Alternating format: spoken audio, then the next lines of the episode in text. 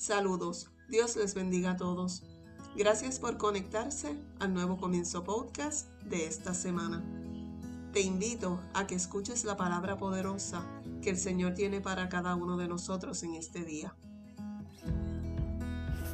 Entonces Él les dijo, ¿por qué me buscáis? ¿No sabéis que en los negocios de mi Padre me es necesario estar?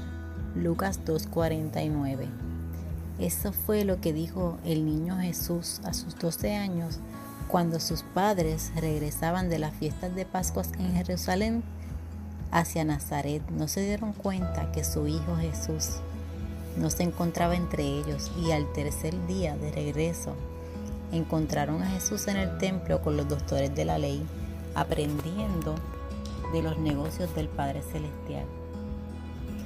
Así es, Ahora, la semana pasada hablamos de una relación con Dios. Y sí, ahora tenemos que hacer como este niño Jesús. Meternos con el Señor, aprender de lo que Dios quiere para cada uno de nosotros, trabajar en su obra. No es que seamos los más espirituales, sino es tener el deseo de que Dios dirija nuestra barca. Así harás más de lo que eres capaz para, con tus propias fuerzas o con tu conocimiento. No estamos llamados a hacer lo que podemos hacer, sino lo que Dios puede hacer a través de nosotros. Como dice en Efesios 3:20. Aquel que es poderoso para hacer todas las cosas mucho más abundantemente de lo que pedimos o entendemos, según el poder que actúa en nosotros. Porque nosotros somos colaboradores de Dios y vosotros sois labradores de Dios, edificio de Dios. Primera de Corintios 3, 9.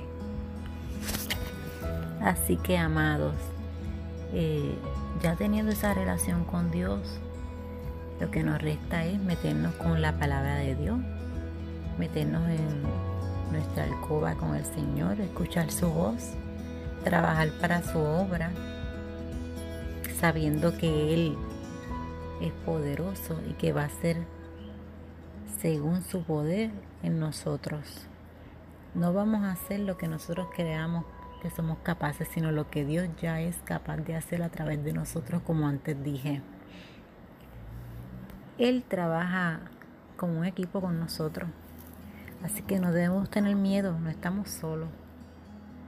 Metámonos con Él, metámonos en su palabra y hagamos la voluntad del Señor, porque somos sus hijos y Él no nos abandona. Hagamos que la palabra corra, llevémoslo a, a otros, que la salvación que nosotros alcanzamos ese día, también podamos alcanzarlo los nuestros nuestros semejantes, nuestra familia, nuestras amistades.